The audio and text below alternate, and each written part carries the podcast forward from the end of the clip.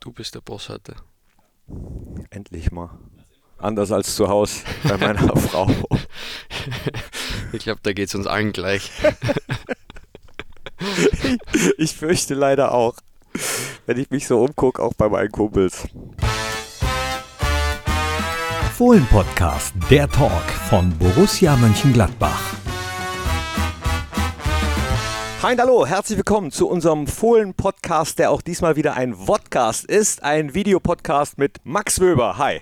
Servus. Servus, hätte ich eigentlich sagen müssen. Genau, in Österreich sagt man Servus. Und äh, ich mag Österreich total gerne und sage dann auch gerne, ah, das ist leiwand. Aber da hast du mir im Vorgespräch eben schon gesagt, wenn wir versuchen, österreichisch zu sprechen, hört sich immer an wie bayerisch.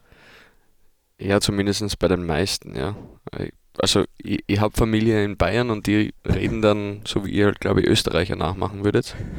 ähm, aber ja, ich, ich komme aus Wien, da ist alles eher ziemlich, ziemlich direkt, ziemlich laut und äh, man muss einfach in jedem Satz Euder einbauen oder Leiwand oder so, so wie du das sagst. Aber Euder. es ist, ja, genau, Euder, voll Leiwand. So, ah. solche Dinge, dann hört sich das schon mehr nach Österreichisch an. Ach, ich liebe das. Ich könnte das äh, die ganze Zeit hören, die ganze Zeit zuhören. Wobei Österreichisch ist ja nicht gleich Österreichisch. Bekannte von mir kommen eher so aus der Steiermark Richtung Graz und da ist es eher so Bern, ne? Ja, genau. Äh, ja, Graz, Steiermark ist äh, für uns Wiener zumindest eine eigene Sprache. Die Kärntner sind sowieso ein komplett eigenes Volk.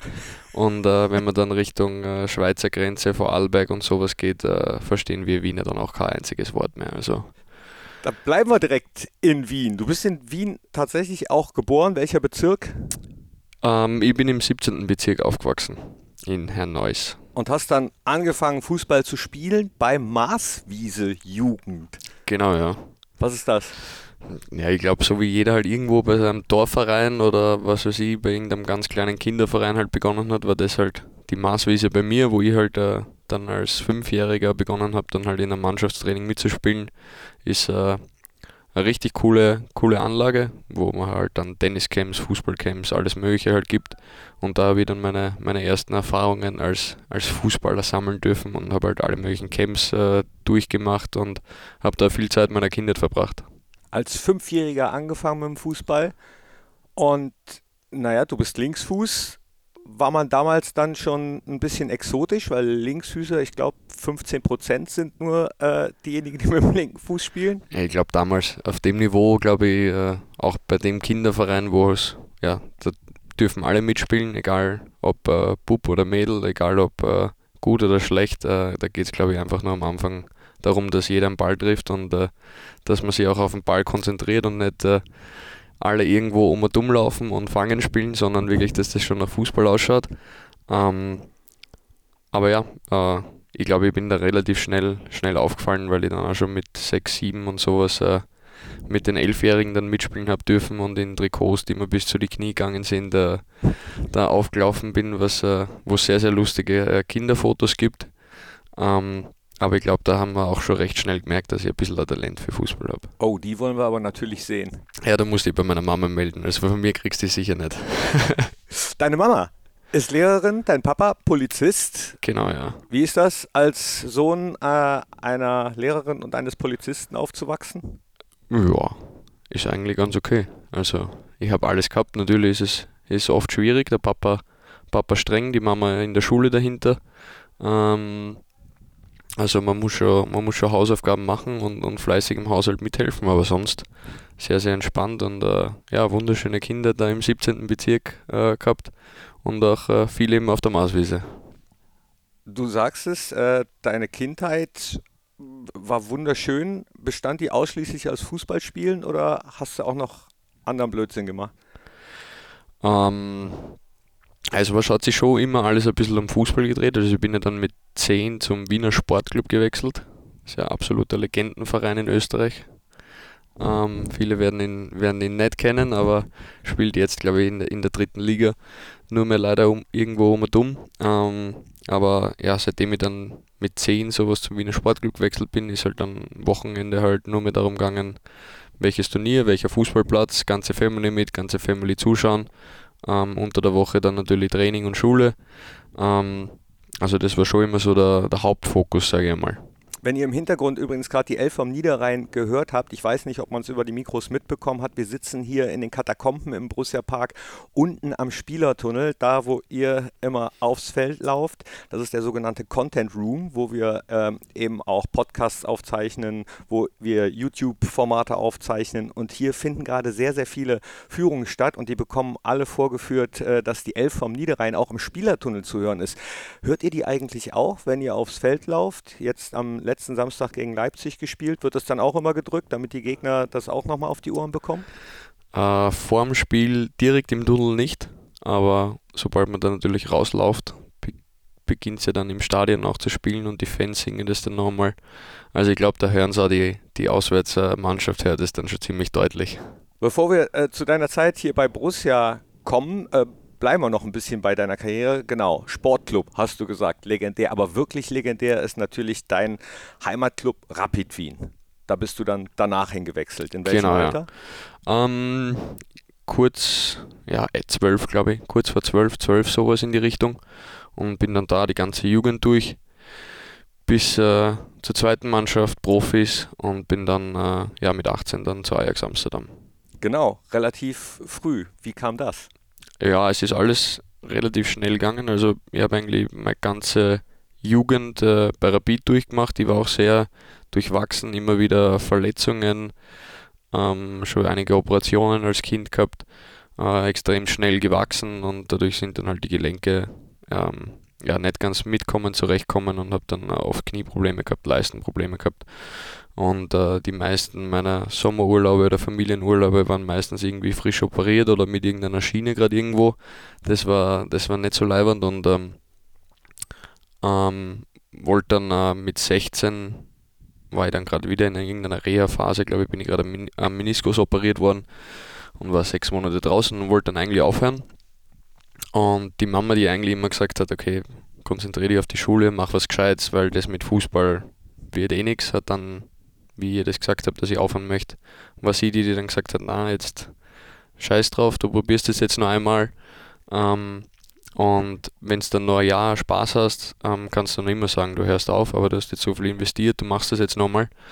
Und dann ja, habe ich nochmal ein Jahr gespielt und es ist so schnell gegangen, dass ich gleich zur zweiten Mannschaft drauf bin, ein halbes Jahr später dann sofort bei den Profis war und eigentlich dann dort direkt äh, ja, Fuß gefasst habe und ja, glaube ich, nach 25 Spielen für die erste Mannschaft dann gleich äh, zu Ajax Amsterdam gewechselt bin. Da können wir sagen, danke Mama Wöber, ne? Auf alle Fälle, riesen, riesen Dankeschön, nicht nur dafür. Also Wie heißt sie mit Vornamen? Sabine. Danke, Sabine. Dankeschön, Sabine. Ja, ist ja auch nicht, äh, also selbstverständlich, ne? wenn sie vorher gesagt hat, konzentriere dich auf die Schule, du bist dann ein halbes Jahr raus, dass sie sagt, nee, du machst es jetzt nochmal. Ja, ich glaube, äh, die haben ja auch äh, irrsinnig viele Wege mit mir zu Ärzten und Spezialisten, was jetzt glaube ich als, als normales Kind jetzt nicht so üblich ist, weil okay, du brichst dir vielleicht irgendwo mal den Arm oder hast irgendwelche Dinge als Kind, sage ich mal, was halt jetzt normal passiert, auch wenn man Fußball spielt oder am Spielplatz oder was auch immer. Und ich habe halt wirklich schon, was ich, Meniskusoperationen, Leisten, Sehnen, Ausrisse, wo wirklich die Ärzte auch gesagt haben, okay, das ist jetzt nicht normal.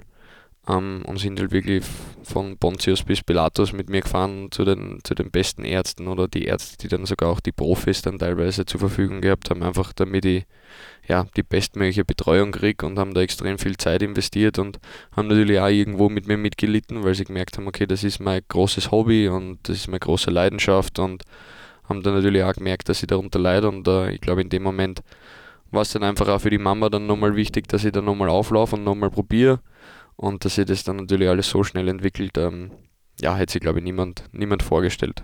Aber dann war wahrscheinlich es nicht nur Hobby, dieses Fußballspielen, sondern du wolltest damals schon ganz klar Profi werden.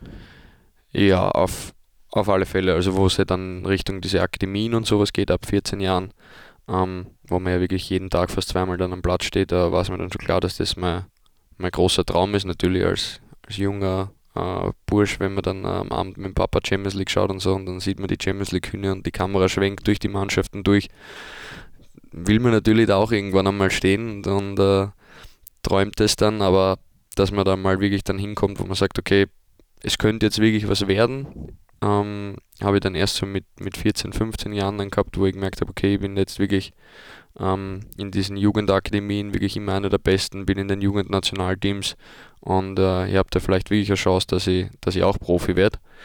Ähm, aber ja, dass dann alles so schnell daneben geht, das hätte ich mir auch nicht vorstellen können. Du hast eben gesagt, äh, Meniskusoperation dann ein halbes Jahr raus. Das ist ja auch nicht selbstverständlich, dass man so lange raus ist. Ging während dieser Zeit äh, dir auch schon Gedanken durch den Kopf, Mist, welchen Weg schlage ich denn jetzt tatsächlich ein, wenn es nichts wird? Was hättest du gemacht? Ähm, ja, dadurch, dass ich viele, viele Reha-Zeit auch schon mit Physiotherapeuten und sowas äh, verbracht habe, dann ähm, habe ich mir überlegt, Physiotherapie zu machen.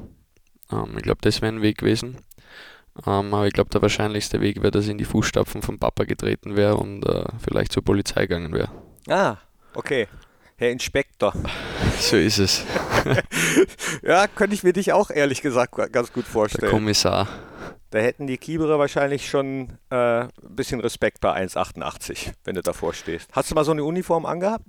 Äh, na, habe ich, hab ich nie angehabt. Ähm, aber äh, ja, äh, ich bin jetzt Fußballer geworden, ich habe jetzt Gott sei Dank nicht zur Polizei äh, gehen müssen oder nicht zur Polizei gehen dürfen, aber dafür ist meine Schwester jetzt in die Fußstapfen getreten von meinem Papa. Ach so, echt? Also die hat das jetzt ausgefüllt, ja. Also ich jetzt Polizistin. Okay, dann ging es zu Ajax Amsterdam, aber das ging relativ schnell und du musstest dich sehr, sehr schnell entscheiden, habe ich gelesen, denn das war alles noch nicht so ganz klar. Du hast zuerst gesagt, nee, ich bleibe bei Rapid, weil äh, Ajax dir erst gesagt hätte, kann auch sein, dass du erst mal in der zweiten Mannschaft bei den jungen Ajax-Kickern spielen musst und dann hat äh, Van Bronckhorst oder wer hat bei euch angerufen? Uh, das war Marc Overmars. Marc Overmars. Marc Overmars war damals Sportdirektor. Ja, es war so, so wie du das beschrieben hast. Also es war Ende der Saison und äh, kurz bevor ich in Urlaub gegangen bin und ähm, da habe ich dann quasi das erste Mal von meinem Manager äh, Bescheid bekommen, okay, Ajax hat jetzt schon am Ende der Saison die ganze Zeit gescoutet und die wollen die unbedingt holen und haben auch schon ein Angebot bei, bei Rapid Wien hinterlegt und ähm, wir haben uns das dann halt ein paar Mal überlegt. Ich bin auch hingeflogen, ähm, haben mir das ganze Trainingszentrum und sowas angeschaut und äh, ja, habe dann irgendwie für mich entschieden, es ist irgendwie noch zu früh und ich fühle mich jetzt auch zu wohl und es, es läuft auch zu gut bei Rapid, äh, dass ich da jetzt den, den Schritt nicht mache. Plus war eben auch die Perspektive am Anfang bei Ajax eben, dass ich in der ersten Mannschaft mittrainiere, ähm, viel dabei bin und sowas, aber auch noch eben in der zweiten Mannschaft spiele. Und da habe ich mir dann halt gedacht, okay, da ist es besser, wenn ich in Österreich äh, Spiel für Spiel machen kann und meine Erfahrungen sammeln, als dass ich dann immer äh, von der ersten Mannschaft in die zweite Mannschaft wechsle. Das ist ja als junger Spieler immer eine schwierige Situation, wenn man wenn man, sage ich mal, pendeln muss zwischen zwei Teams, ähm, habe ich ihm dann das erste Angebot abgelehnt und ähm, dann zwei, zwei Wochen vor Transferende ähm, war ich mit meinen Freunden unterwegs in der Stadt nach dem Training. Ähm, einfach nur ein bisschen äh, die Sonne genießen, Kaffee trinken und auf einmal kriege ich einen Anruf von einer holländischen Nummer und hebe ab mit äh, Marc Overmars drauf. Äh, der sagt, ja Junge, äh, wir wollen dich unbedingt holen. Ähm, wir haben schon alles mit den Vereinen geregelt äh, und äh, bitte bis, bis morgen in der Früh Bescheid sagen, ob du das machen möchtest, so in der Art. Bis morgen früh. Genau, ja. Und äh, ja, zu der Zeit waren meine Eltern gerade auf Urlaub ähm, und auch nicht erreichbar, weil halt auch irgendwo am Strand und Handy nicht da und sowas. Und dann habe ich halt, ja, irgendwie halt so für mich als, als 18-Jähriger dann entscheiden müssen, okay, jetzt mache ich das jetzt oder mache ich das nicht und habe dann äh, schlussendlich irgendwie aus dem Bauch heraus entschieden und gesagt, okay, das, jetzt, jetzt geht's los in die große Fußballwelt und äh, das mache ich jetzt. Und bist dann mit 18 raus, das erste Mal in eine eigene Wohnung nach Amsterdam, hast bei einem sehr großen Möbelhaus deine äh, Möbel noch geholt, habe ich auch gelesen, die so du es, mitgenommen ja. hast nach äh, Sevilla, kommen wir gleich noch drauf, nach England, kommen wir gleich noch drauf und hast dann die Wohnung da eingerichtet. Wie hast du das alles gemacht? Hattest du da dann Unterstützung vom Verein oder von deinen Eltern? Ja, also es eigentlich ja, bei jedem Verein gibt es dann immer Unterstützung, äh, um einmal eine Wohnung zu suchen oder es werden zumindest Kontakte hergestellt. Ich war damals äh, mit dem Teammanager Hermann, falls ihr das hört, ganz liebe Grüße, eine richtige, eine absolute Legende äh, in dem Verein. Äh, der hat mir dann geholfen, quasi meine erste Wohnung zu, zu finden.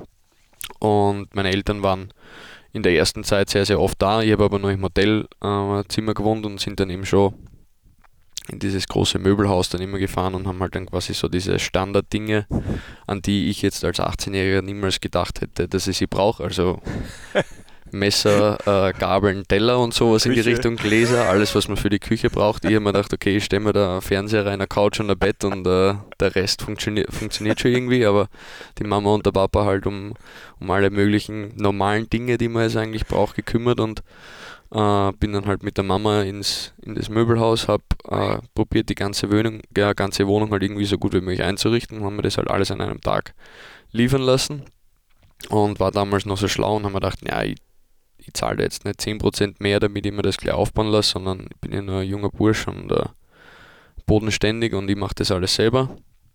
Und dann sind eben ja, 150 äh, Kartons auf einmal halt ankommen. äh, keine Ahnung gehabt, äh, was jetzt äh, irgendwie zusammengehört, was gehört zur Couch, was gehört, zu, was gehört zum Esstisch, was gehört zum Bett. Und äh, habe halt auch nicht dran gedacht, dass ich vielleicht irgendwie ein Werkzeug oder sowas einmal besorgen kann und habe dann begonnen, meine ganze Wohnung äh, mit diesen Imbusschlüsseln, die dabei sind, äh, zusammenzuschrauben. Und ähm, ja, seitdem äh, habe ich mir geschworen, nie wieder mehr aus diesem Möbelhaus irgendwelche Gegenstände zu kaufen. Aber du hast die Möbel doch dann mitgenommen, als du später nach Sevilla gegangen bist. genau, die, die, sind, die sind eigentlich überall mit hin. Aber Ähm, nicht mehr auseinandergebaut. Äh, ja, damit habe ich im Moment nichts mehr zu, nichts mehr zu tun. Das hast der du dann machen lassen. Genau, das machen dann, also hat meistens das Umzugsübernehmen, geno- Umzugsunternehmen übernommen, dass die dann Kästen und äh, Betten und sowas auseinandergeschraubt haben und dann auch Gott sei Dank wieder zusammengebaut haben. Und ich bin mir sicher, dass durch die Umzüge die, die Möbel sicher wesentlich stabiler sind, als, als sie vorher waren, wie ich das alles zusammengeschraubt habe mit dem Imbusschlüssel. Ja. Aber dieses Möbelhaus, äh, dieses Möbelhaus sollte dich als Testimonial eigentlich nehmen, weil äh, eigentlich sagt man ja, dass wenn man das einmal zusammengebaut hat, bitte nie wieder auseinanderbauen, das kriegst du nie mehr zusammen, aber du bist das beste Gegenbeispiel. Ja, ich, ich habe es ja auch nur einmal bis jetzt zusammengebaut, also danach habe ich nie wieder mehr was, was damit zu tun gehabt und äh, sollte irgendwas kaputt gehen, tausche ich es auch aus Prinzip einfach aus von anderen Möbelketten einfach dann aus. Ah, okay. Also ich gehe nicht mehr zu dieser einen. Dann hattest du aber äh, auch eine ganz gute Zeit bei Ajax, bis äh, eine Verletzung dazwischen kam und ein neuer Trainer wieder. Ne? Und da habe ich gehört, der hätte dir auch relativ offen gesagt, pass auf, Junge, du bekommst bei mir gar nicht so viel Einsatzzeit. Das war dann für dich ein Grund, dich erstmal nach Sevilla ausleihen zu lassen. Ähm, Oder war es anders? ja, also das, das erste halbe Jahr war überragend eigentlich. Ähm, habe eigentlich fast jede Partie gespielt und damals auch mal zusammen mit Matthijs de Ligt, der jetzt bei den Bayern ist, eigentlich fast, glaube ich, sogar damals die beste Innenverteidigung äh, der, der Welt oder in den Top äh, 10 Ligen irgendwie gebildet und es hat echt alles äh, super gelaufen und dann habe ich mich kurz vor Weihnachten dann ein bisschen schwerer verletzt und bin dann von meiner Verletzung oder vom Urlaub dann wieder zurückgekommen und dann war ein neuer Trainer da, äh, sie haben den ein oder anderen neuen Spieler geholt und ich war halt auch einfach einmal außen vor, beziehungsweise haben wir dann noch immer ähm, ähm, ja, schauen müssen, dass das mit meinem Knie wieder hinhaut und als junger Spieler möchtest du dir dann ja sofort wieder zeigen, bin dann nicht so früh eingestiegen ins Training, habe dann wieder einen oder anderen Rückfall gehabt, dass es hat halt einfach irgendwie nichts zusammenpasst und äh, zusätzlich bin ich dann halt auch mental irgendwie ein bisschen in ein schwarzes Loch hineingekippt, wo ähm, wo es mir dann einfach persönlich nicht gut gegangen ist. Ähm, und das hilft dann ja auch nicht, um, um Leistung zu zeigen am Fußballplatz, wenn man, wenn man irgendwie mit den Gedanken ähm, ja, nie wirklich dort ist, wo sie sein sollen. Ähm, und dann ja nach, nach eineinhalb Jahren dann bei Ajax Amsterdam ähm, habe ich dann wieder ja, kontinuierlich eigentlich gespielt, viele Champions League Spiele gespielt, äh, in der Liga dann trotzdem immer weniger, was für mich dann irgendwie nicht so verständlich war, weil wieso laufe ich in der Champions League auf und in der Liga nicht, das passt irgendwie nicht zusammen. Also quasi wieso kann ich gegen Bayern München in der Champions League spielen, aber wenn wir gegen FFF Venlo ähm, spielen, wo es eigentlich aufgelegt ist, dass wir 3-4-0 gewinnen oder dass das zumindest jeder erwartet, äh, da bin ich dann nicht gut genug. Also das habe ich halt irgendwie nicht verstanden und dann ein paar Diskussionen mit dem Trainer geführt. Ähm, und dann ist im Winter eben dann ein Angebot von Sevilla gekommen. Ähm, ja, die damals richtig viel Geld eben ähm, für mich dann auf den Tisch gelegt haben und äh, Ajax Amsterdam dann eben auch sofort gesagt hat, okay, ähm, wenn die wirklich so viel zahlen, dann, dann darfst du quasi gehen. Und ja, dann ist quasi das Fußballabenteuer aus Amsterdam nach Sevilla weitergegangen. Da sind jetzt einige Sachen drin, da muss ich nachfragen. Wenn man so ein junger Spieler ist und dann in so ein Loch fällt, ähm, was hilft einem da? Deine Familie oder, oder hast du ähm, dich selbst daraus gezogen oder vielleicht Hilfe in Anspruch genommen mit äh, Gesprächen oder äh, äh Therapeuten, psychologische? Ja, am Anfang, am Anfang denkt man sich, dass man stark genug ist, dass man das selber schafft. Ähm, und man möchte ja nie selber irgendwie zugestehen, dass man irgendwie Probleme hat. Ich glaube, ähm, für mich war es dann irgendwie so ein Aha-Moment, wo ich mein, meinen jetzigen Manager äh, kennengelernt habe in Amsterdam dann. Und wir eigentlich nicht wirklich über Fußball geredet haben, sondern so über das normale Leben und er dann auch irgendwie dann so zwischen den Tönen herausgelesen hat, äh, dass es mir nicht so gut geht in dem Moment und mir dann äh, einen Mentalcoach, ähm, der eigentlich ja ja, sage ich mal, für Leistungssport und für Leistungsverbesserung äh, eigentlich da ist, äh, mir mal den Kontakt hergestellt hat und dann habe ich begonnen mit dem zu reden und zu telefonieren und dann hat sie halt relativ halt in den Gesprächen hat sie dann Vertrauen aufgebaut und hat sie dann relativ schnell herauskristallisiert, dass das alles nicht wirklich mit Fußball zu tun hat, äh, dass es, äh, sage ich mal, die Hintergründe da mal gibt, aufzuarbeiten. Ich war damals alleine, ich habe kaum Anschluss dann zu irgendjemandem gehabt. Ähm, ich habe natürlich ein paar Freunde im Verein gehabt, aber die haben dann auch halt ihr eigenes Leben, ihren eigenen Freundeskreis und sowas gehabt.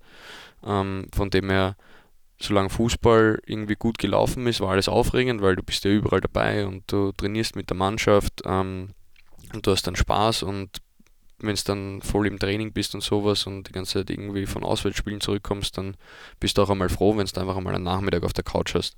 Aber sobald ich dann in dieses äh, mit der Verletzung irgendwie in einen anderen Trainingsrhythmus reingerutscht bin, also wo quasi die Jungs in der Früh trainiert haben, ich bin erst zum Mittag rein, habe sie dann vielleicht kurz zu auf einen Kaffee gesehen und bin dann allein in der Kraftkammer gewesen, bin dann wieder allein nach Hause gefahren, habe wirklich einfach das Gefühl gehabt, allein zu sein und das war halt irgendwie ein Scheißgefühl. Aber einerseits möchte man sich das auch nicht eingestehen, beziehungsweise redet man sich auch ein, dass man stark genug ist und dass das nur eine Phase ist und es geht wieder vorbei und sobald der Fußball wieder läuft, dann wird sowieso wieder alles gut und so.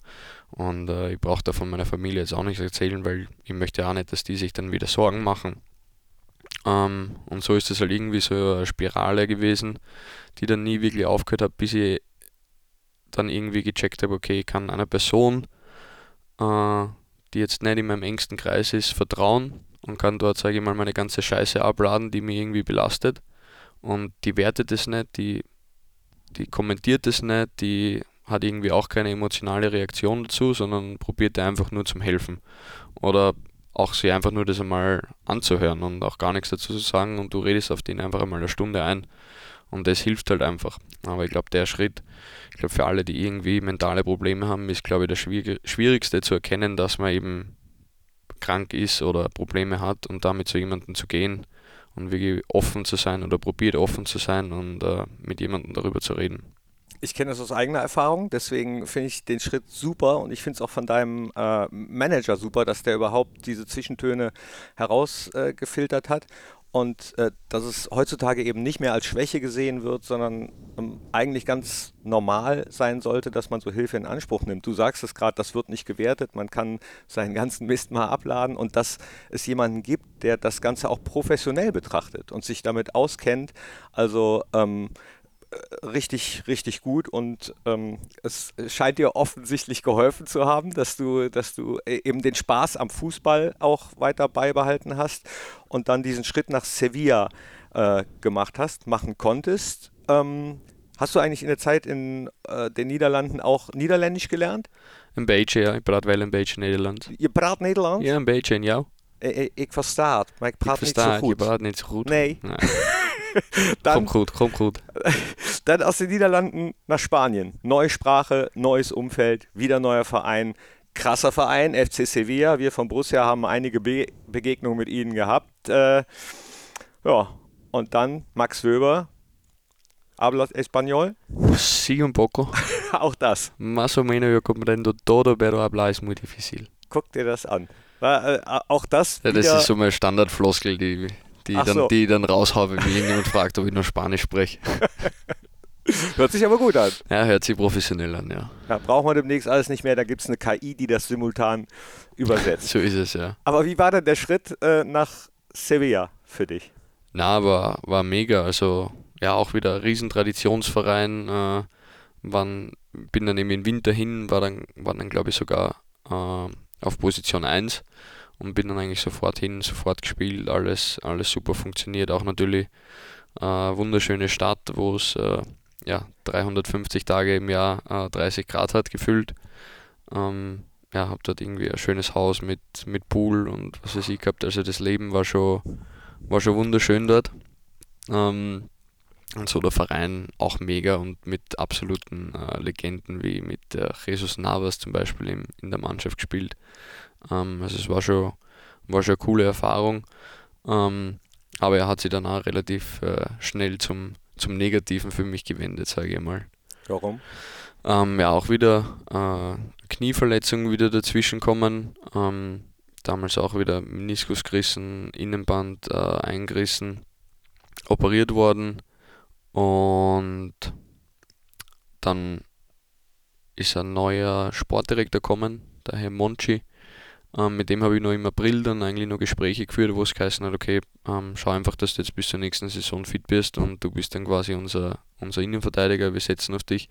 Und während der Sommerpause ähm, habe ich dann halt noch eher in Österreich weiterhin gemacht und bin dann halt am, am Telefon gesessen und habe halt die ganze Zeit dann nur Nachrichten gekriegt von meinen Freunden, die mir sagen, hey, hast gelesen, Sevilla hat wieder einen Innenverteidiger verpflichtet, Sevilla hat wieder jemanden verpflichtet, Sevilla hat wieder jemanden verpflichtet und äh, ich bin dann im Sommer hinkommen, äh, war dann eigentlich wieder fit und auf einmal sind, äh, glaube ich, waren wir insgesamt 36 Spieler und äh, vier Innenverteidiger. So, ich dachte 36 Innenverteidiger. Na, ja, Hat man bei Sevilla manchmal das Gefühl gehabt, ja. wenn wir gegen die gespielt haben?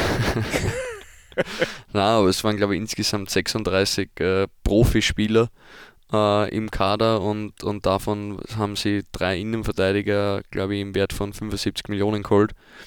Ähm, also war jetzt nicht unbedingt das Zeichen äh, an mich, okay, da ist jetzt Vertrauen da. Ähm, und habe das dann auch relativ schnell gemerkt, äh, wenn dann einfach 11 gegen 11 gespielt worden, äh, ge geworden ist, dann, dann halt meistens eben nur vier Innenverteidigerpositionen da sind und ich halt dann einer von denen war, der halt dann mit dem Athletikcoach am Nebenfeld nur auf und ab gelaufen ist, ähm, war mir dann relativ klar, okay, da werde ich äh, jetzt nicht unbedingt eine große Rolle spielen. Ähm, und ähm, ja, ob es eben irgendwelche, irgendwelche anderen Optionen gibt für mich.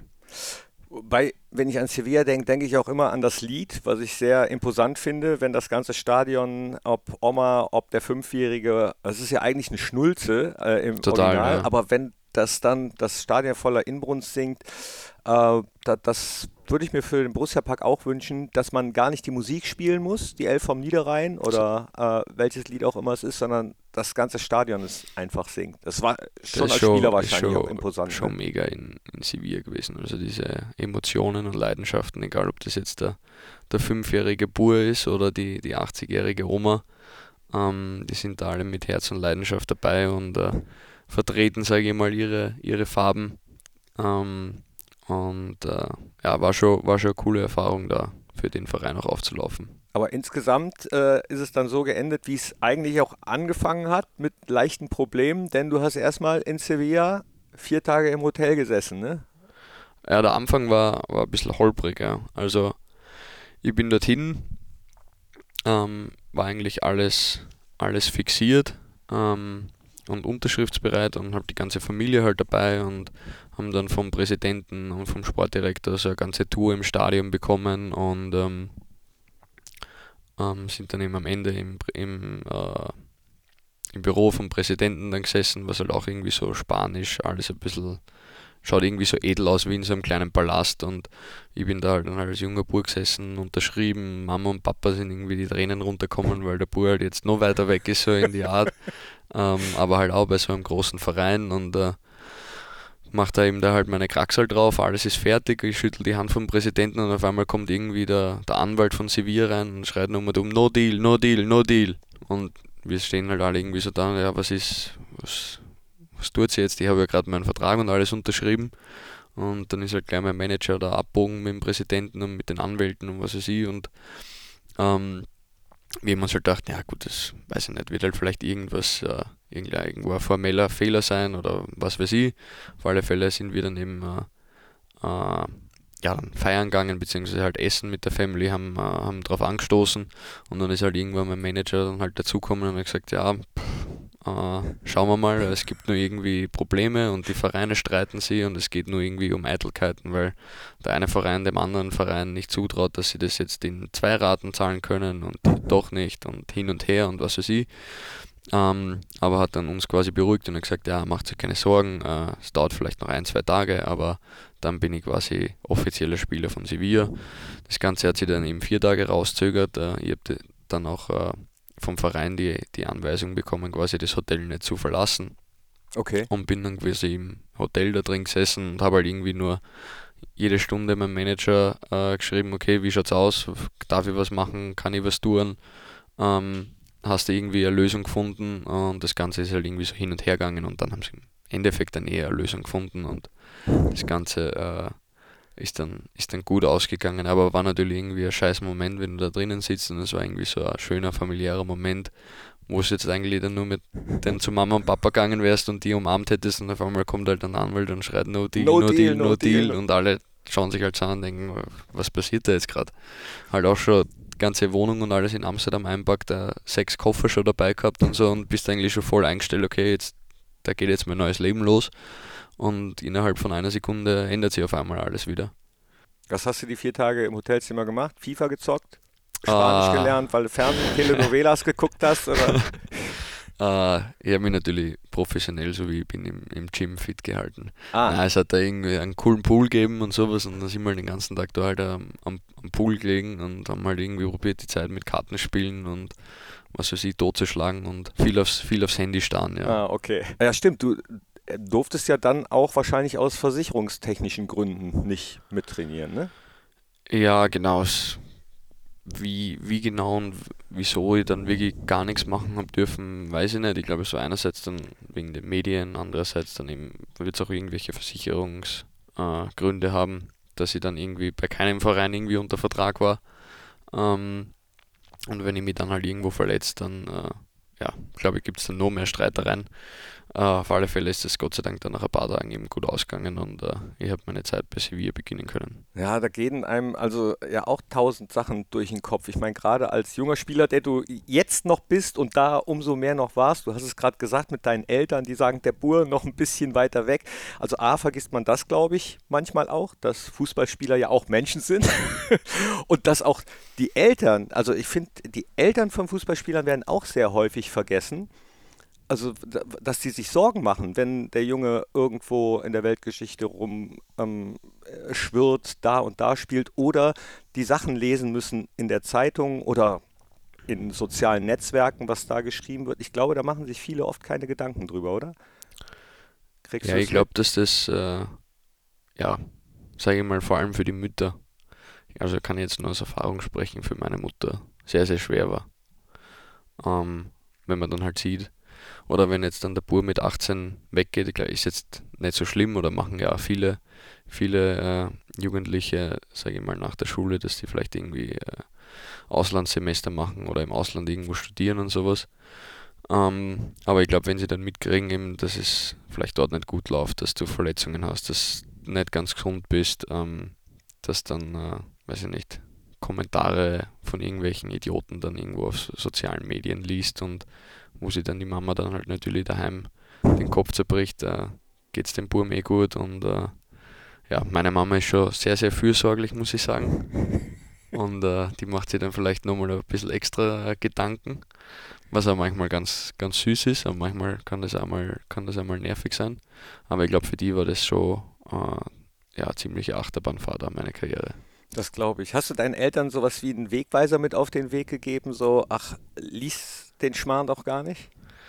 Ähm, na, also ich habe ja selber auch nicht wirklich gewusst, was jetzt auf mich zukommt. Also Sabine, wenn du es schaust, nicht alles lesen, äh, gerade in sozialen Net Netzwerken nicht. Äh, hier gab es bisher nur Positives. Wie gesagt, auf die Zeit bei Borussia äh, komm, kommen wir noch. Bisher äh, sind wir die, die, die, Achterbahnfahrt so ein so bisschen durchgegangen ja. und sind, äh, sind noch längst nicht im Borussia Park. Denn von Sevilla ging es ja dann auch erst nochmal zurück in die Heimat nach Salzburg. Ähm, Wo, wobei Salzburg ja eigentlich nicht richtig Heimat ist, sondern Wien ist ja eigentlich deine Wien ist, Heimat. Wien ist die richtige Heimat, aber Salzburg ist dann auf alle Fälle zu, zu meiner zweiten Heimat geworden. Und bist du hingegangen, Jahren. weil da der Jedermann so schön ist, ne? So ist es wegen der Kultur, ja. Nee, du hast dir logischerweise, wenn du bei Rapid groß geworden ist, dann äh, geht man nicht so einfach nach Salzburg. Ich habe es auch in einigen Interviews mit dir schon gesehen. Hast du dir im Gegensatz zu den anderen Entscheidungen, die manchmal über Nacht getroffen werden mussten, da schon ein bisschen länger Gedanken drüber gemacht, ob du es machst, ne? Ja, natürlich auch, sage ich mal, mit meiner Vergangenheit und äh, ist in Österreich genau das gleiche wie, wie in Deutschland, sage ich mal, wie die Red Bull-Vereine äh, von den Fans dann gesehen werden. Ähm, aber in dem Moment war mir das eigentlich nicht, war mir nicht egal, aber für mich war es wichtig, dass ich für mich und äh, für das, äh, für, ja, für meine Karriere und meine persönliche äh, Entwicklung irgendwie den richtigen Schritt mache und nicht irgendwie wieder äh, ja, irgendwo anders hingehe und dann erst wieder unglücklich bin, sondern äh, für mich war das ein bewusster Schritt, dass ich zurück in die Heimat gehe, wo ich in der Nähe bin von Familie, Freunde, ähm, wo ich viele Leute in der Mannschaft kannt habe und wo ich gewusst habe, okay, da werde ich mich wohlfühlen. Und da bin ich in der Nähe von meinem gewohnten Umfeld und wenn ich mich einfach wohlfühle, dann funktioniere ich am besten und dann kann ich am besten spielen. Und genau das äh, ist, ist, ja, ist so aufgegangen. Und das haben halt viele Leute nicht verstanden. Erstens, warum ich wieder zurück nach Österreich gehe, wenn ich eh schon bei Ajax und bei Sevilla war. Ähm, aber zweitens natürlich auch, warum ich jetzt quasi als äh, ja, Rapidler zu, zu Red Bull Salzburg gehe. Ähm, aber für mich war das eben, ja, war das natürlich eine schwierige Entscheidung, aber ich habe das dann am Ende ganz gut geschafft, das Ganze, die ganzen Nebengeräusche auszublenden und einfach für mich zu entscheiden, okay, das ist der richtige Schritt in meiner Karriere und ähm, da habe ich auf alle Fälle alles zu hundertprozentig richtig gemacht mit dem Schritt. Die ganzen Nebengeräusche, auch dazu gehören äh, Kommentare in sozialen Netzwerken zum Beispiel. Da wird es einige gegeben haben, die diesen Schritt nicht verstanden haben. Das beeinflusst einen ja natürlich auch, aber du hast es ja gerade schon gesagt, du musst natürlich auch erstmal nur auf dich gucken. Und ich könnte mir vorstellen, dass auch in so Momenten äh, andere Menschen helfen und sagen, Junge, äh, es ist der richtige Schritt für dich. Du hast dann äh, ja auch mehrere Titel geholt, hattest du vorher auch schon äh, in den Niederlanden, hast du Titel geholt, äh, in die Höhe recken dürfen, dann mit Salzburg auch dreimal Ligacup, glaube ich, viermal österreichischer Meister, Genau, ja. mit Erling Haaland äh, zusammengespielt, Jesse March hattest du als Trainer, der dir auch schon sehr früh eine Führungsrolle zugetraut hat. Und so würde ich dich auch einschätzen. Du hast eben mal beiläufig gesagt, ich habe mit dem Trainer gesprochen und eingefordert. Äh, also du bist jemand, der sehr kommunikativ ist, aber auch keine Angst vor Konflikten hat, ne? Mm, Ja, also ich glaube ja, ich wüsste jetzt nicht oder mir würde jetzt kein Grund einfallen, wieso ich jetzt quasi nicht zu meinem Vorgesetzten gehen sollte oder gehen dürfte und den, den fragen sollte, wieso das und das nicht passt oder ob wir das nicht vielleicht, wir sehen das in der Mannschaft anders, äh, können wir das verändern oder können wir das irgendwie optimieren oder anpassen. Ähm, ich glaube, da bin ich einfach sehr offen und sehr direkt, äh, was, was diese Kommunikation in der Mannschaft, aber auch mit dem Trainerteam oder auch dann auch drüber angeht, sondern ich glaube, da ist einfach wichtig, dass man Karten, Karten auf den Tisch legt und einfach äh, direkt äh, sagt, was Sache ist und nicht irgendwie hinterrücks ähm, probiert irgendwie vielleicht äh, ja, da zu intervenieren oder was auch immer, sondern einfach straight zu sein und äh, ja, einfach zu fragen, was man, was man wissen will oder zu sagen, was man loswerden will und, und damit bin ich eigentlich bis jetzt immer ganz gut gefahren. Aber ist ja vielleicht auch als junger Mensch nicht immer ganz so einfach, äh, so unangenehme Gespräche zu suchen, weil ich mir vorstellen kann, dass der ein oder andere Trainer sowas nicht gerne hat. Ja, ist, ist sau schwer und man macht sich dann wahrscheinlich auch nicht immer beliebt. Weil wenn man da jetzt als 20-Jähriger oder 18-Jähriger sie dann eben ins Büro vom Trainer setzt und halt sagt, okay, ich, ich spiele in der Champions League, aber gegen FFF Venlo kannst du mich nicht einsetzen, dann sagen wir wenigstens wieso. Und wenn dem dann quasi der, der Frosch im Hals stecken bleibt und äh, kein Wort rauskriegt oder zumindest äh, keine, keine Antwort, die jetzt mir irgendwie äh, die jetzt für mich irgendwie passt oder mir wirklich Gründe liefern kann, warum das halt einfach so ist, dann verstehe das halt einfach nicht und hakt dann halt einfach nach und bleibt halt dann irgendwie beharrlich. Und ich glaube, da habe ich mir sicher vielleicht schon mal beim einen oder anderen Trainer irgendwie äh, ja, ungemütlich äh, bemerkbar gemacht, sage ich mal. dass du den Schritt dann gemacht hast, äh, hast du aber nicht bereut. Du hattest da nämlich unter anderem, ich weiß nicht, ob es immer noch der schönste Moment deiner Karriere ist, aber du hast es mal als mit den schönsten bezeichnet, die Aufholjagd gegen Liverpool. Ja, das war, war ein unglaubliches Spiel, ja. Das war schon richtig cool. Also mit der, mit der jungen Truppe und dann äh, für die meisten war es dann eben das erste Riesenspiel in der Champions League an der Enfield Road.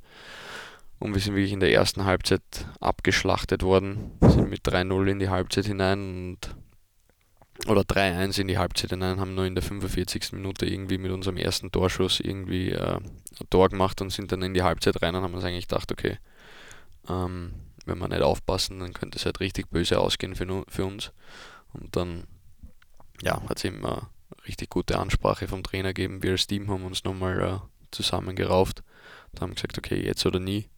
Uh, scheißegal, ob das, ob das Liverpool ist und äh, 70.000 Fans, wir spielen jetzt einfach unseren, unseren Fußball genauso wie wir das halt uh, in der Liga und gegen alle anderen auch immer durchziehen.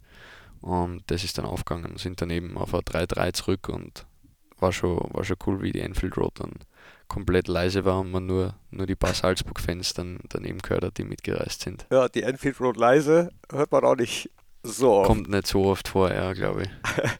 Hast du dich daran erinnert, okay, also Darmstadt ist jetzt nicht Liverpool, aber dann äh, noch ein 3-3? Hast du da vielleicht äh, in der Halbzeit auch äh, irgendwas gesagt? Als, ja, auch, bei, auch das, der Unterschied war auch bei 3-0 für Darmstadt hat man hauptsächlich nur unsere Fans gehört. äh, also der, der Support ist ja, im, ist ja immer da gewesen, aber natürlich nach dem, nach dem Anschlusstreffer jetzt im Darmstadt 3-2, 3-3 äh, ist dann natürlich auch schon mal äh, ziemlich ruhig gewesen, ja. Aber du hast äh, in Darmstadt nichts gesagt, so äh, Jungs, das können wir packen, also dass du äh, Gerardo Seoane da un unterstützt hast noch ein bisschen oder fiel das schon mal? Ja, es ist schon in der Halbzeit äh, ein bisschen lauter geworden, äh, von, von mir, äh, vom Trainer. Jule ist dann auch immer wieder einer, der mal lauter werden kann. Ähm, ich glaube, das ist einfach wichtig, dass man ein paar Sprachrohre in der Mannschaft hat, die in guten wie in schlechten Zeiten äh, dann einmal ein paar Worte an die Mannschaft richten können. Aber das Liverpool-Spiel hast du nicht angeführt. Wie bitte? Das Liverpool-Spiel hast du nicht als Beispiel, als Positivbeispiel angeführt, dass man es noch packen kann. Na, also den Vergleich habe ich, hab ich nicht so. okay. Dann hast du einen weiteren Wechsel vollzogen, hast wahrscheinlich auch da wieder genau nachgedacht, was ist für mich der richtige Schritt, bist nämlich in die Premier League zu Leeds gewechselt als vierteuerster Transfer der Liga, zweimal Arnautovic und ich glaube ein anderer ehemaliger Gladbacher, der kurz hier war, Valentino Lazaro, ähm, waren noch vor dir, aber du hast dann diesen Schritt gemacht nach England eine Liga, wo ich denke, ja, die passt zu Max Wöber auch. Wolltest du immer mal in England spielen? War das auch einer der Gründe oder was war der Grund? Ja, das war mein, mein absoluter Traum, mal in England zu spielen. Ähm, schon immer als, als Kind, äh, sage ich mal, damals hat es damals noch, glaube ich, auf DSF hat es dann noch geheißen. Äh, jetzt Sport 1, genau. Jetzt Sport 1, äh, dann Highlights von der Premier League immer, immer geben und das war irgendwie immer anziehend und, und, und, magisch und auch die englischen Vereine, sage ich mal, in der Zeit, wo ich jetzt nur ein kleiner Bub war, waren ja auch relativ dominant mit äh, Manchester United, Chelsea, Liverpool, waren ja regelmäßig äh, Champions League Gewinner oder im Finale. Ähm, und ja, das war halt irgendwie immer, immer so ein Traum und dann natürlich auch mit den Erfahrungen, die man selber gesammelt hat, äh, Spiele an der Enfield Road, wo sich dann denkt, okay, wenn man das jetzt jede Woche hat, das wäre schon, wär schon richtig, richtig geil. Und habe dann äh, eigentlich meinen Vertrag in Salzburg verlängert, ähm, habe dann aber ähm, dort mit, mit dem Stefan Reiter und mit dem Christoph Freund ähm, auch vereinbart, dass quasi, wenn ein Angebot aus der Premier League kommt oder wenn was kommt, das ich mache und das natürlich für beide Seiten passt, ähm, dass, ich das, dass ich das machen möchte. Und dann ist eben im Winter äh, Leeds United kommen, auch noch mit einem, mit einem Trainer, den ich kenne, mit Jesse Marsh. Und da habe ich dann sofort gewusst, okay, das, das muss ich machen, die Chance muss ich packen. Hast du es bereut? Na, überhaupt nicht. Also es ist natürlich jetzt im Nachhinein äh, schlecht ausgegangen. Wir sind abgestiegen und war wahrscheinlich äh, ja, einer der, der tiefsten Punkte meiner Karriere, muss ich sagen. Okay. Jetzt neben neben jetzt vielleicht persönlichen oder, oder Verletzungen oder sowas, einfach äh, wenn man sieht, äh, wie viel, äh, wie viele Leute in so einem Verein äh, darunter leiden, wenn man absteigt. Nicht nur die Fans, sondern auch Mitarbeiter, deren, deren Gehalt davon abhängig ist, in welcher Liga sie spielen, dass da wirklich Existenzen dran hängen, dass da Mitarbeiter gekündigt werden und man das dann schon auch im Vorhinein hört und weiß, okay, wenn wir da halt nicht rausgehen und gewinnen und runtergehen, dann sind vielleicht die 30 Leute, die da jeden Tag um und um laufen im Trainingszentrum ähm, und Jobs machen, die wir jetzt als Spieler gar nicht so wahrnehmen, sind dann einfach nicht mehr, mehr da.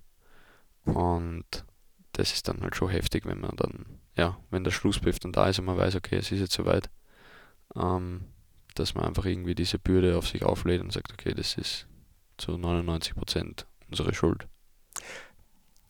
Also das bestätigt wieder, wie, wie du ähm, von anderen auch bezeichnet wirst und so wie ich dich in der kurzen Zeit, die wir uns jetzt hier bei Borussia schon häufiger mal gesehen haben, äh, einschätze, nämlich als sehr reflektierten Menschen, der, der sich auch äh, Gedanken abseits des Fußballs macht. Aber alle Sachen haben ja zwei Seiten. Also ich würde jetzt nicht so weit gehen zu sagen, ich freue mich, dass Leeds abgestiegen ist oder dass ihr abgestiegen seid. Ähm, aber ich verpacke es mal anders. Anders hätte Borussia Mönchengladbach dich nicht bekommen. Und äh, jetzt säßen wir uns nicht gegenüber und deswegen äh, freue ich mich einfach, dass du hier bist. Jetzt bei Borussia und damit sind wir auch bei deiner kurzen, aber schon sehr intensiven Borussia Mönchengladbach-Zeit. Also es ist irrsinnig cool, dass, dass es geklappt hat. Äh, du hast schon sehr viel auf dich aufmerksam gemacht, nicht nur wegen der 39, die ich hier sehe. Die Story kennt, glaube ich, mittlerweile auch jeder, dass Martin Stranzel diese Nummer getragen hat, ein äh, Legenden-Österreicher hier bei Borussia, dass du es vorher gar nicht auf dem Schirm hattest. Aber wie kam es dann zum Kontakt mit Borussia? Freue ich mich übrigens auch, dass das vorher nirgendwo zu sehen war. Das war auch wieder einer dieser Transfers, die unsere Scouting-Abteilung, Roland Wirkus und die Verantwortlichen getätigt haben habe ich vorher nichts von gelesen, weder in Foren noch in den Medien. Also wie kam es zu dem Kontakt? Jetzt können wir ja drüber reden. Ja, es war eigentlich schon ja, relativ zeitig dann nach der nach Saisonende, ähm, wo dann äh, ja mein Manager mit Roland und mit Nils äh, dann immer wieder in Kontakt war und wo es dann von Anfang an geheißen hat, okay, wir würden den Max richtig gern ausleihen. Und ich glaube, dass ich dann äh, mit dem einen oder anderen Ex-Trainer oder glaube ich auch mit, mit Ralf Rangnick äh, dann und so telefoniert haben und sie halt dann auch Informationen über mich eingeholt haben und äh, die Leute habe ich einfach gut geschmiert, dass sie so positiv wie möglich über mich reden und äh, aber mit wem hast du gesprochen über Borussia Mönchengladbach? Ich weiß, äh, mit, mit, Daniel Farke hast ja. du über Borussia gesprochen, der auch sehr offen äh, dir Sachen erzählt haben soll, habe ich gelesen zumindest. Vielleicht hast du aber auch mit René Maric gesprochen, der ja auch mal hier war. Vielleicht hast du mit Valentino Lazaro gesprochen, der auch mal hier war. Also ich habe mit, äh, ja, mit Daniel Farke geredet. Äh, mit Hannes habe ich viel, viel davor telefoniert. Stevie? Äh, Stevie habe ich nicht gehört. Ähm, weil ist ja dann leider die Diagnose dazwischen gekommen und dann ja. Hatte er andere Sorgen? Ich glaube, hat er andere Sorgen gehabt, als dass ja. ich jetzt vielleicht nach Gladbach komme. ähm, aber ja, ich habe natürlich auch irgendwo Informationen und Eindrücke mal, mal geholt. Ähm, aber ja, für mich war es eigentlich von Anfang an klar, dass ich das, dass ich das machen möchte. Hattest du einen Bezug zu Mönchengladbach vorher? Also, also zum, zur Stadt und oder zum Dadurch, dass halt immer wieder Österreicher da gespielt haben, wie zum Beispiel eben Dino, äh, Stevie, Hannes und so, habe ich das natürlich auch mitbekommen und vor allem dann auch, äh, wie mit dem, wie heißt der Coach? Äh, unserer jetzt? Na, Ah, jetzt bin ich schon ganz deppert. Der jetzige Leipzig-Coach. Ach so, Marco Rose. Marco Rose, leck mich am Arsch. Okay. Wie dann eben Marco Rose ist ja dann ist von Salzburg eben zu Gladbach ja. weggegangen.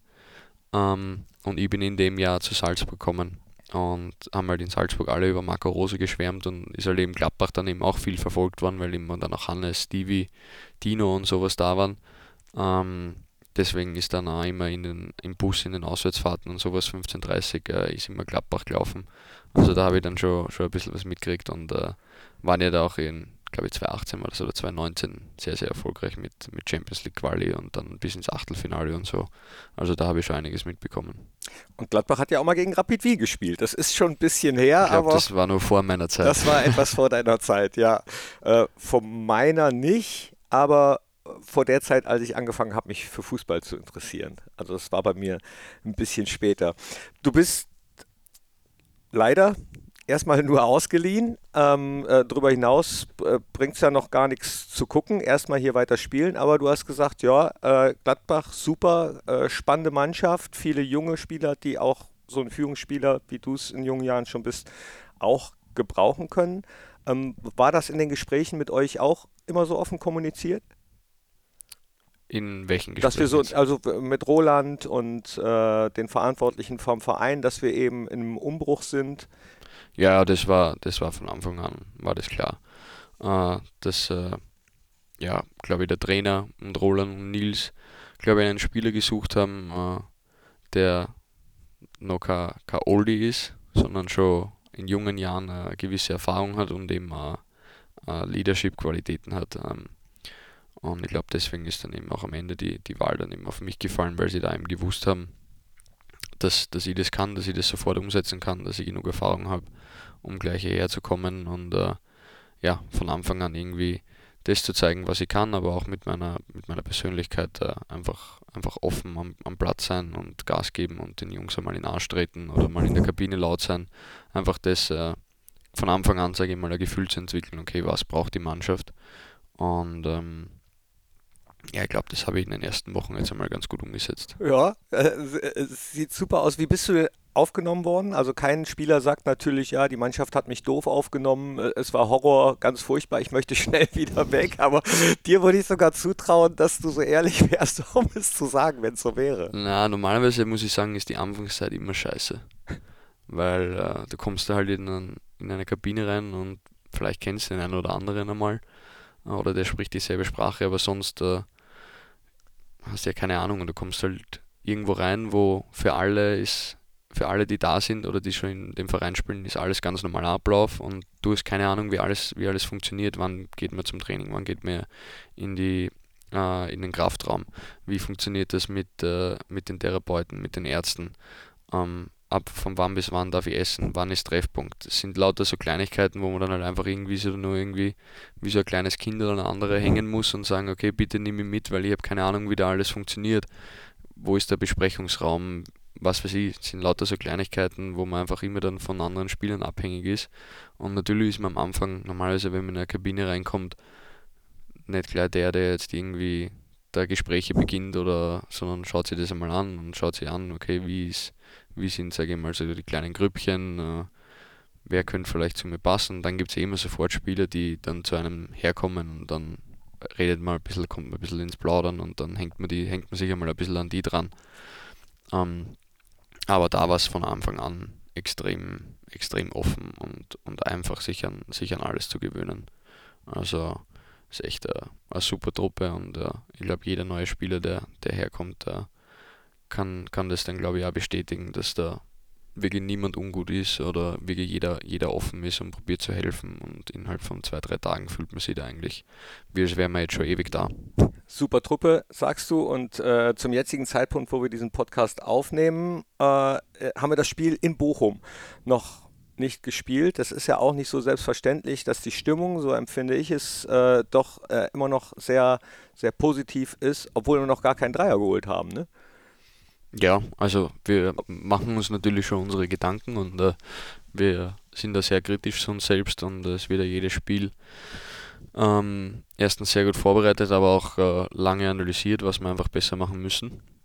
Aber ja, ich glaube, es macht keinen Sinn, jetzt nach fünf Runden irgendwie den Kopf ins Sand zu stecken und zu sagen, okay, es wird eine richtig schwierige Saison und wir werden hinten drin stecken und was weiß ich. Na, wir haben ein richtig schwieriges Auf Auftaktprogramm, äh, Auftakt bin ich deppert, Auftaktprogramm gehabt. Ähm, und wir haben gute Spiele gegen Bayern München, gegen, gegen Leipzig jetzt gezeigt, haben die verloren, was durchaus okay ist, sage ich einmal. Ähm, wo sicher in beiden Spielen mindestens ein Punkt möglich wäre. Ähm, haben in Augsburg äh, eine Aufholjagd äh, gestartet oder Last-Minute-Tor geschossen haben in Darmstadt ein 0-3 aufgeholt äh, nach einer absolut katastrophalen Halbzeit, wo ich sage, ja, nicht jede Mannschaft ähm, so aus der Kabine zurückkommt. Ähm, und ja, jetzt haben wir mit Bochum und Mainz zwei, zwei Mannschaften vor der Brust, die ja, einen ähnlichen Start hatten wie wir und wo wir wissen, okay, jetzt zeigt sich äh, das wahre Gesicht der Mannschaft. Jetzt haben wir, sage ich mal, die, die Höhen und Tiefen, sage ich mal, hinter uns. Ich meine, viele Höhen waren jetzt noch nicht da, aber ich glaube, Spiele wie, wie Bayern und Leipzig machen dann schon, machen dann schon positiv auch, glaube ich, auch, ich, die Fans, äh, dass sie sehen, okay, diese Mannschaft kann, kann da mithalten und kann da durchaus die bessere Mannschaft äh, sein am Platz.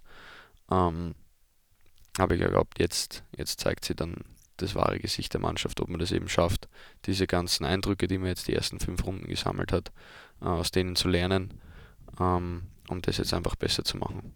Und zwar nicht nur die Fans sehen es, ihr selber seht es ja auch, dass ihr mithalten könnt und äh, gegen Leipzig, Bayern zum Beispiel, also mindestens meiner Meinung nach einen Punkt verdient gehabt hättet. Äh, und du sagst es, also gegen solche Mannschaften kann man logischerweise ja auch mal verlieren. Du hast äh, gesagt, dass du das einbringen willst, was du kannst. Das ist einiges. Ich habe äh, zum Beispiel auch jetzt mal geguckt, 10,6 Kilometer im Durchschnitt auf deiner Position ist jetzt auch nicht so wenig, ne? Ist, glaube ich, mehr, mehr als wie beim Durchschnittsinnenverteidiger, glaube ich, ja. äh, nimmst du dir das äh, vorm Spiel explizit vor, extra viel zu laufen oder pushst du dich irgendwie, um Gas zu geben mit Musik oder hast du Rituale? Hm, na, also das Einzige, was ich habe, ist, dass ich mir so zwei Tape-Streifen über mein Knie picke. Das ist so mein, mein Tick, den ich habe. Das gibt mir irgendwie Sicherheit, dass ich mich nicht verletze. Aber sonst, äh, ich glaube, niemand läuft jetzt freiwillig gerne. Also, ich kenne jetzt, kenn jetzt keinen Spieler, der jetzt da rausgeht und sagt, oh, heute laufe ich zwölf Kilometer, richtig geil. Nee? Glaube ich nicht. Vielleicht der Rocco dem, dem taugt es, aber man möchte natürlich den Ball haben und äh, man möchte einfach den, jetzt in meiner Situation, in meiner Position verhindern, dass der Gegner zu irgendwelchen Torschancen kommt, beziehungsweise den Stürmern so am Sack zu gehen, dass die irgendwann in der 60. Minute sagen, okay, ich habe keinen Bock mehr. Ähm, das ist mein Job und wenn ich dafür 8 Kilometer laufen muss, laufe ich 8 dafür und wenn ich dafür 13 Kilometer laufen muss, dann werde ich probieren, 13 Kilometer zu laufen. Sagt das auch schon mal ein Stürmer? Mensch, hör doch jetzt mal auf, ich habe keinen Bock mehr? Uh, na, glaube ich nicht. Ich glaube, da sind schon alle so weit, dass sie, dass sie das dann verstecken können. Aber es ist ja jetzt für uns Verteidiger auch dasselbe. Jeder Stürmer hat irgendwelche Ticks oder sowas, ähm, die sie dann, vielleicht probieren sie die irgendwie abzulenken mit irgendeinem depperten Gerede. Vielleicht steigen sie dann irgendwann einmal im Vorbeigehen auf die Füße. Jeder, jeder Stürmer hat irgendwie so eine Besonderheit, die halt macht, um die halt auch irgendwie rauszukriegen. Und genauso ist es für uns Verteidiger, dass wir ähm, probieren, ihnen so gut wie möglich einfach am, am Arsch zu gehen, dass sie, dass sie dann in ihren Situationen nicht so fokussiert sind. Du hast mal äh, Mats Hummels und Xavi Alonso als deine Vorbilder bezeichnet. Äh, stimmt ja. diese Information? Und äh, gegen den einen hast du ja jetzt schon mal gespielt, allerdings ist er mittlerweile Trainer und gegen den anderen spielst du im Laufe der Saison noch. Stimmt, ja. Sind das besondere Begegnungen oder mittlerweile nicht mehr?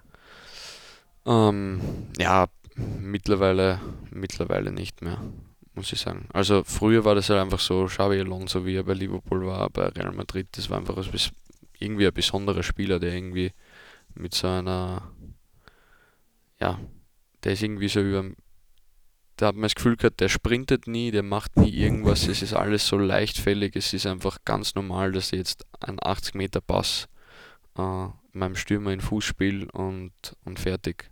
Und es ist ganz normal, dass ich weiß, wo jetzt mein Gegenspieler den nächsten Ball hinspielt und ihn abfangen. Es hat einfach alles so automatisch und, und easy bei dem ausgeschaut. Und damals war ich nur Mittelfeldspieler und da war halt irgendwie immer so das Ziel, okay, so wie der möchte ich, möchte irgendwie das Mittelfeld kontrollieren, ist mir eh nicht gelungen. Deswegen bin ich dann irgendwann in die Innenverteidigung gerutscht und dann habe ich mir halt gedacht, okay, welcher Innenverteidiger, mit dem, mit wem kann ich mich da irgendwie identifizieren und uh, war dann eben der, der Mats Hummels. Auch äh, ganz guten Linksfuß, äh, auch gute Spieleröffnungen, äh, nicht nur der Pass ins Mittelfeld, sondern vielleicht auch mal der lange Diagonalball, den man mal schlägt. Äh, nicht die schlechtesten Vorbilder, würde ich sagen. So, so wir es, nähern ja. uns langsam, aber erstmal ganz langsam dem Ende. Äh, wir haben noch den Fragengalopp für dich vorbereitet. Das sind äh, kurze, schnelle Fragen mit der Bitte um kurze, schnelle Antworten. Vorher habe ich aber nochmal mal was vorbereitet und zwar aus jedem Land, in dem du mal gespielt hast, oh habe ich so einzelne Sachen genommen und würde dich bitten, dich dann für eins jeweils zu entscheiden. Bleiben wir doch erstmal äh, bei der Musik. Mhm. Falco, Beatles, Golden Earring, Enrique Iglesias oder Apache? Falco, 100%. Auf Ganz Wien. Ganz klar. Gösser, Heineken, San Miguel, Samuel Smith oder Bitburger und Bolton? Was war das österreichische Bier? Äh, Gösser, Gösser. Oh Gott, na, das kann ich nicht trinken. Puntigammer. Bei uns in der Familie gibt es noch Ottergringer. Ah. Otter, Ottergringer oder Salzburg-Stiegel.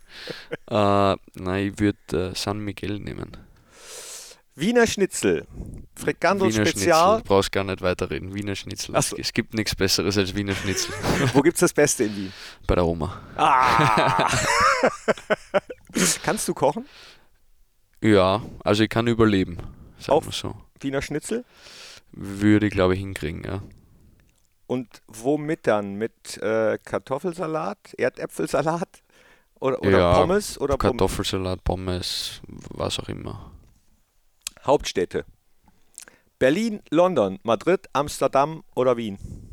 Ja, zum Leben finde ich Wien am besten. Und da möchte ich ja dann, dann irgendwann leben. Aber so, London finde ich auch schon ganz, ganz schön, muss ich sagen. Gefällt mir gut.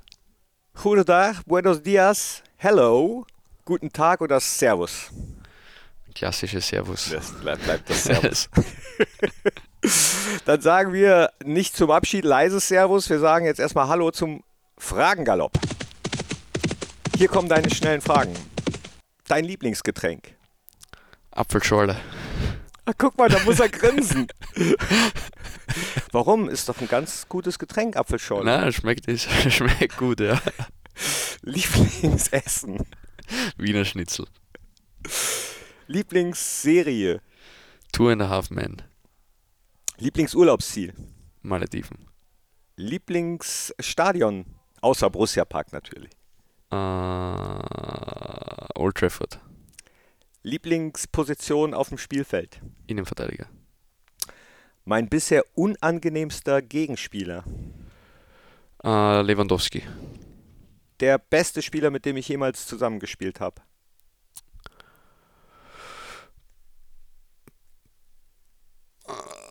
Schwierig. Frankie de Jong. Lieblingseissorte. Schokolade. Dein bisher bestes Spiel, persönlich bestes Spiel aller Zeiten. Ähm, erstes Champions League Spiel Ajax Amsterdam gegen Bayern München. Ich würde gerne einmal, also nicht ich, sondern du. Ich würde gerne einmal Was würdest du gern mal? äh, die Welt bereisen. Wenn du dir eine Zauberkraft wünschen könntest, dann. Gedanken lesen. An Borussia Mönchengladbach mag ich. Meine Mitspieler. Dein liebster Fußballsong. Die Elf vom Niederrhein. Wenn du eine Fußballregel ändern könntest, auch da, auch da glaube ich dir übrigens, dass du das ernst meinst. Also, dass du, dass Ja. du, dass das authentisch ist und du das nicht nur sagst, weil du weißt, dass hier einige zuschauen und das zuhören. Ja, das war das Erste, was mir jetzt eingefallen ist. Wenn du eine Fußballregel ändern könntest. Foul. Keine Fouls mehr. Wäre Rugby was für dich eigentlich? Ja, ich glaube, ich wäre eher so ein Linebacker beim American Football. Ja? Ja, das wird mir taugen. Dein Spitzname. Max. Einen anderen Oder- hast du nicht? Webster haben sie in Österreich oft zu mir Webster? gesagt. Webster. Der ja. Webster. Ja, das hatten wir schon. Wie, wie, wie machst du dich heiß vorm oder nach dem Spiel? Also da hast du nichts, was du auf den Kopfhörern hast oder so. Ganz entspannt mit den Jungs reden. Und jetzt haben wir eben aus Spaß noch über FIFA geredet. Spielst du FIFA? Nicht mehr, nicht mehr. Warum? Äh, erstens äh, habe ich immer zu viel Geld in dieses FIFA Ultimate Team rein investiert. Das macht recht süchtig. Und zweitens werde ich extrem aggressiv beim FIFA spielen. Jemand, der das Ding, wie, wie viel äh, Controller hast du schon zerhauen? Einige, einige sicher. Ähm, und ich muss auch sagen, dadurch, dass ich jeden Tag selber am Platz stehe, habe ich dann nicht mehr, mehr so das Verlangen, jetzt auch noch irgendwie daheim FIFA zu spielen oder irgend sowas. Ah, ich hätte Bock, noch viel, viel länger mit Max Wöber zu sprechen. Das macht richtig, richtig Bock. Vielleicht machen wir irgendwann mal äh, Zweiten Teil. Nu- Nummer zwei, zweiten Teil, aber ich habe dich eh schon vom Essen abgehalten. Du hast äh, dir die Zeit genommen, bist sofort gekommen. Dafür ganz, ganz herzlichen Dank. Und im Fohlen-Podcast, äh, gute alte Sitte ist es, unser Gast hat immer noch die Möglichkeit, das letzte Wort entweder einfach so loszuwerden oder an die Fans oder zu sagen, danke, das war's. Das ist immer ungut, wenn man dann so zu einem Podcast kommt und dann kriegt man irgendwie so das letzte Wort. Aber ja, auf alle Fälle an alle, die, die zuschauen, vielen Dank für euren Support. Ähm, Macht weiter so, wir als Mannschaft wissen das zu schätzen. Äh, wir arbeiten hart, dass wir das auch in Wert von Siegen und, und Punkten dann wieder zurückholen. Ähm, ja, wir geben alles, ihr gebt alles. Äh, ich glaube, das macht den Verein aus. Und äh, ja, jetzt hau ich mal was zum Essen rein. Ciao, Servus. Ole, ole. Das war der Fohlen-Podcast. Jetzt abonnieren und keine Ausgabe mehr verpassen. Fohlen-Podcast für euch, mit euch. Wir sind die Fohlen. Wir sind Borussia Mönchengladbach.